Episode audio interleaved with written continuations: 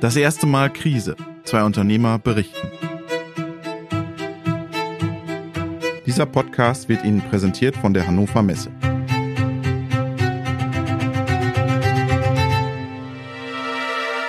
Hallo, liebe Zuhörerinnen und Zuhörer. Das ist die Podcast-Folge Nummer 14 des Podcastes Das erste Mal Krise. Mein Name ist Robert Weber. Wir sind zurück bei Marco Bauer in Weiden. Der Corona-Antikörpertest war negativ. Der war letzten Freitag. Ich habe auch innerhalb von 15 Minuten mein Testergebnis bekommen. Die hatten den Test da, so eine kleine Kassette. Und dann haben sie von den 20 Ampullen, die sie mir abgezapft haben, haben sie anscheinend dann gleich was da drauf gekippt. Und dann nach einer Viertelstunde kam dann die Arzthelferin ins ähm, Wartezimmer und hat gesagt, Herr Bauer, Sie hatten es leider noch nicht. Und habe ich gesagt, schade. Und dann bin ich gefahren es hat sich für mich jetzt nichts geändert. Also ich bin danach jetzt nicht vorsichtiger geworden oder hatte dann plötzlich Angst oder sonst irgendwas, weil es wäre gut gewesen, wenn ich es schon gehabt hätte, dann, dann wäre, hätte ich es halt gewusst. Aber jetzt hatte ich es halt noch nicht, aber deswegen kann ich jetzt mein Leben nicht ändern. Aber was ich gleich machen habe, lasse ich meine Blutgruppe gleich mitbestimmen lassen, weil die wusste ich nämlich nicht. Und da war ja die A-Blutgruppen sind ja angeblich ähm, haben wir die schwereren Verläufe als die Nuller-Blutgruppen und deswegen wollte ich das auch wissen. Auch weil ich es einfach mal wissen wollte, welche Blutgruppe ich habe. Seine Blutgruppe ist null positiv. Er wird jetzt Blutspender. Eine gute Nachricht. Bauer spürt, dass die Sorge vor Corona abnimmt. Die Akzeptanz für die Maßnahmen sinkt. Wir haben jetzt hier in Weiden, glaube ich, erst die zweite Woche am Stück, wo keine einzige Neuinfektion stattgefunden hat. Und jetzt sagen natürlich die Leute, warum darf ich nicht ins Büro? Ist doch jetzt vorbei. Die anderen äh, halten halt, der Wetter ist schön, alle haben äh, eine gute Stimmung, stehen enger beieinander. Dann sagt der andere, warum soll ich Abstand halten, wenn die keinen Abstand halten? Man sieht es ja auch in Großbritannien, wo sie den Strand stürmen und das nervt mich momentan, weil man halt wirklich nicht weiß, was ist es, wenn das jetzige Verhalten wirklich dazu führt, dass wir eine zweite Welle bekommen und es dann eventuell so aussieht, wie es momentan in Israel aussieht, dass wirklich eine zweite Welle auch da ist, dann sind wir im September oder Oktober wieder so weit wie im März. Das will ich auf gar keinen Fall. Sowas will ich nicht nochmal machen. Ja, ich sage halt immer wieder, es ist halt jetzt einfach so, wie es ist. Es, eher ist das Problem dadurch, dass wir jetzt noch mehr Leute eingestellt haben, ich müsste jetzt, um die Mindestabstände einzuhalten und um eine gleichmäßige Gruppenverteilung zu haben, müsste ich jetzt neue Büroräume schaffen, damit ich die Abstände einhalten kann. Das heißt, ich habe jetzt 1200 Quadratmeter Bürofläche für momentan um die 30 Leute, wo sich das halt alles schön verläuft. Und wenn ich aber jetzt, ich müsste eigentlich gut 20 Leute noch mehr zurückholen, weil ich die eigentlich auch vor Ort bräuchte. Die kann ich aber nicht mehr in diese Fläche reinsetzen also ich renoviere jetzt oder ich richte jetzt nirgendwo Bürofläche her oder miete am Ende noch Bürofläche an, ähm, wo ich dann am Ende Leute reinsetze, die und am Ende brauche ich die, die, die Fläche ja nicht. Bauer beschreibt sein Dilemma. Also ich habe auch bei der letzten Betriebsversammlung klipp und klar gesagt, dass ich mir wünschen würde, dass wir als BAM-Mitarbeiter mit einem guten Beispiel gesellschaftlich vorangehen und vernünftig bleiben. Nur es ist halt schwierig. Es verstehe ich ja auch. Also wenn ich in einem Freundeskreis bin und treffe mich mit vier Freunden und die sind leichtsinnig, dann sage ich nicht, mein Chef hat gesagt, ich darf nicht so leichtsinnig sein. Das würde ich auch nicht tun. Und mir geht's ja selber genauso.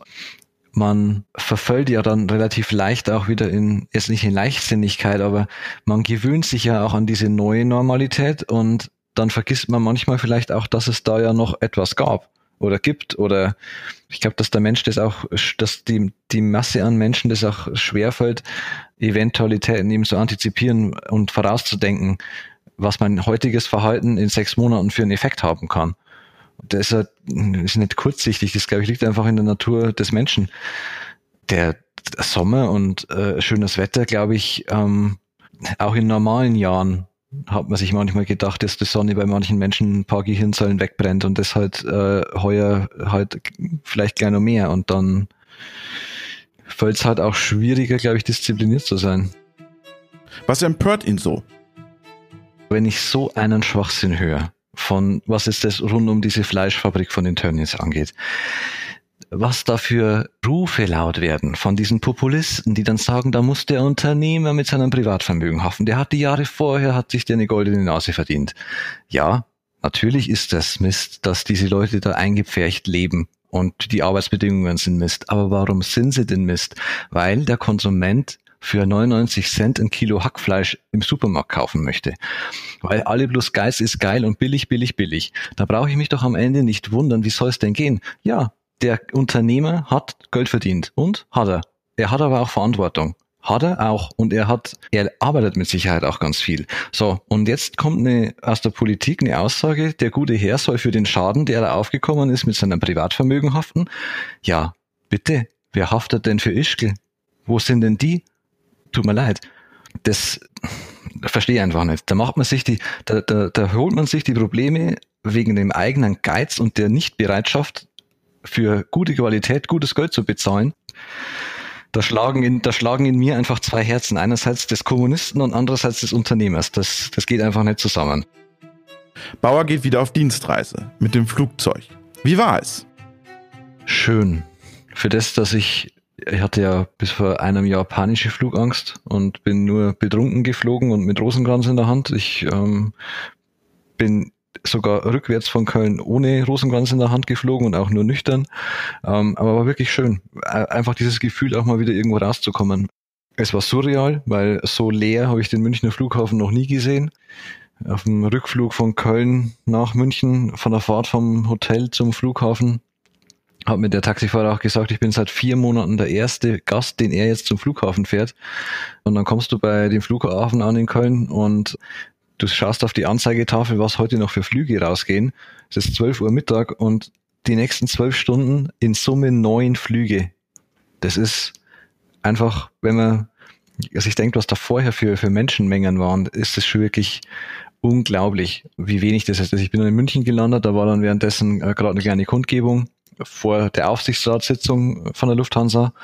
Ich bin dann auch mit, mit einem Piloten ins Gespräch gekommen, weil der halt sagt, es ist halt, einerseits schenkt der Staat das Geld ja nicht, das wird ja auch verzinst und es ist ja auch nicht so, dass jetzt die Welt wieder gut wäre. Er ist, er ist Langstreckenpilot. Äh, für ihn ist die Welt noch ganz, ganz lange nicht in Ordnung. Er fliegt, glaube ich, normalerweise nach San Francisco, hat er gesagt. Da wird er lange nicht fliegen und ist seit vier Monaten in Kurzarbeit. Und das ist auch bei einem Pilotengehalt irgendwann mal ein Problem, weil genauso wie sich der Arzt seinen privaten Lebensstil rund um ein Arzt, Arztgehalt aufbaut, baut sich ein Pilot sein Leben um einen Pilotengehalt herum und so baut sich der der CNC-Fräser seine Privat- und die Lehrkraft seine Privatleben um sein Lehrergehalt herum. Und wenn da halt über Monate hinweg die Leute in Kurzarbeit sind, da ist das halt einfach Mist. Und dann hat er sich halt, ähm, kann ich auch nachvollziehen, dass das dann für den Arbeitnehmer von der Lufthansa schwer nachvollziehbar ist, warum auf machtpolitische Spiele, wirtschaftspolitische Spiele, Macht, Wirtschaftsmachtspiele, was weiß ich, wie man das auch immer nennt, quasi auf den Rücken der, der Arbeitnehmer äh, ausgefochten wird. Also ich meine, für mich ist die Lufthansa ein Inbegriff eines deutschen Unternehmens. Das täte mir in der Seele weh, wenn die Lufthansa insolvent gehen würde, obwohl ich mit dem, obwohl das keine Kunden von mir sind, obwohl sonst irgendwas, aber einfach eine Solidarität wegen so einem Impact würde man so ein traditionsreiches Unternehmen insolvent gehen lassen.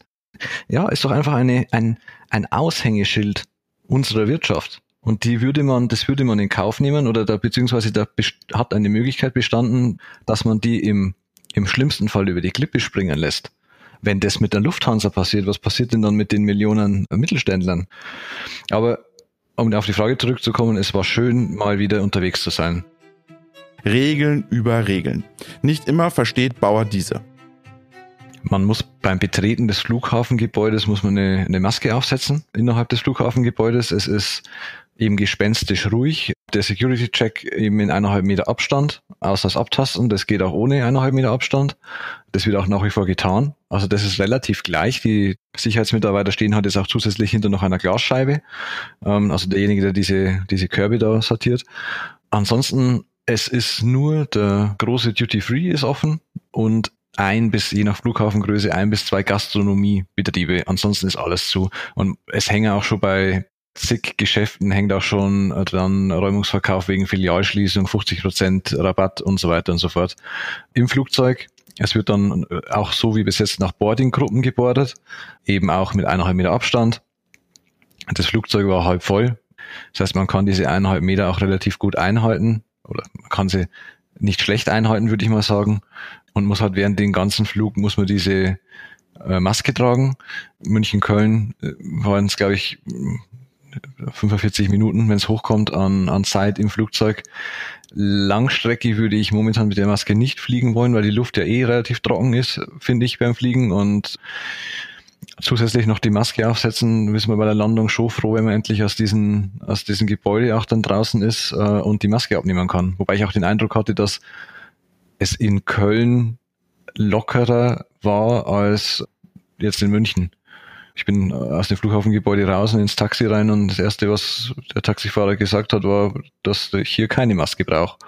Während ich, glaube ich, jetzt in Bayern schon, wenn ich in ein Taxi mitfahre, also dann, da, da wird auch der andere Taxifahrer hatte sie auf und auch dann im Hotel. Das ist, es wirkt irgendwie so, als wüsste eigentlich gar keiner, was eigentlich erlaubt und verboten ist, weil es, es ändert sich ständig und an, ja, äh, es ändert sich ständig, was eben erlaubt ist und was verboten ist. Und ich glaube, es hat, haben viele gar keinen Durchblick mehr, was eigentlich momentan erlaubt ist. Ist er eigentlich vorsichtiger geworden? Wäscht er sich jetzt öfter die Hände? Ich verhalte mich einfach genauso, wie ich das die letzten Jahre immer getan habe. Ich war die letzten Jahre ja auch immer wieder mal krank mit irgendwelchen anderen Erkrankungen. Ich kann, ich will kein Leben leben, wo ich ständig Angst habe, dass mich ein Bakterium oder ein Virus anspringt, weil das kein Leben ist, wenn ich unter ständiger Hygieneangst leide. Ich verhalte mich einfach, wie es sinnvoll ist. Ich halte den Abstand ein, ich trage Maske, wo es sein muss, ich desinfiziere meine Hände, ich wasche meine Hände. Ich habe, bevor es Corona gab, auch meine Hände desinfiziert, nachdem ich einkaufen war und Einkaufswagen hingegangen habe. Weil ich hatte vorher auch keine Lust auf Magen-Darm-Grippe. Und ich habe auch vorher meine Hände gewaschen, immer wieder unterm Tag. Aber sich da ständig unter Druck zu setzen, das kann ich einfach nicht, weil das macht mir verrückt. Und das macht ja auch viele verrückt. Marco Bauer hatte einen Auftritt bei der Deutschen Telekom und er verdeutlicht das Beispiel. Einerseits ist es, man steht an einem Stehtisch und trinkt sein Wasser ohne Maske, weil kann man ja sonst nicht trinken. Und dann gehe ich fünf Meter weiter zum nächsten Stehtisch und für diese fünf Meter muss ich dann eine Maske aufsetzen. Das macht für mich keinen Sinn. Ich habe dann bin in einen anderen Raum gegangen, habe ich gefragt, soll ich meine Maske aufsetzen? Dann hat er die falsche Maske verstanden, hat gesagt, nee, äh, wir pudern dann später. Der lockere Süden? Ich war dann auch nur, ich bin dann weitergefahren nach Stuttgart und dann nach äh, Richtung Baden-Baden runter, Richtung Basel. Da war es noch lockerer wie in Köln. Da, da stehst du dann von der Kneipe, du siehst niemanden mit einer Maske und dann weißt du nicht so recht, was sagen die jetzt, wenn ich mir jetzt eine Maske aufsetze und da reingehe? Dann waren da überall Pfeile am Boden, dann bin ich da wie so ein ähm, ja, eben wie so ein Tourist rumgegangen, habe die richtigen Pfeile gesucht, wo ich jetzt reingehen darf.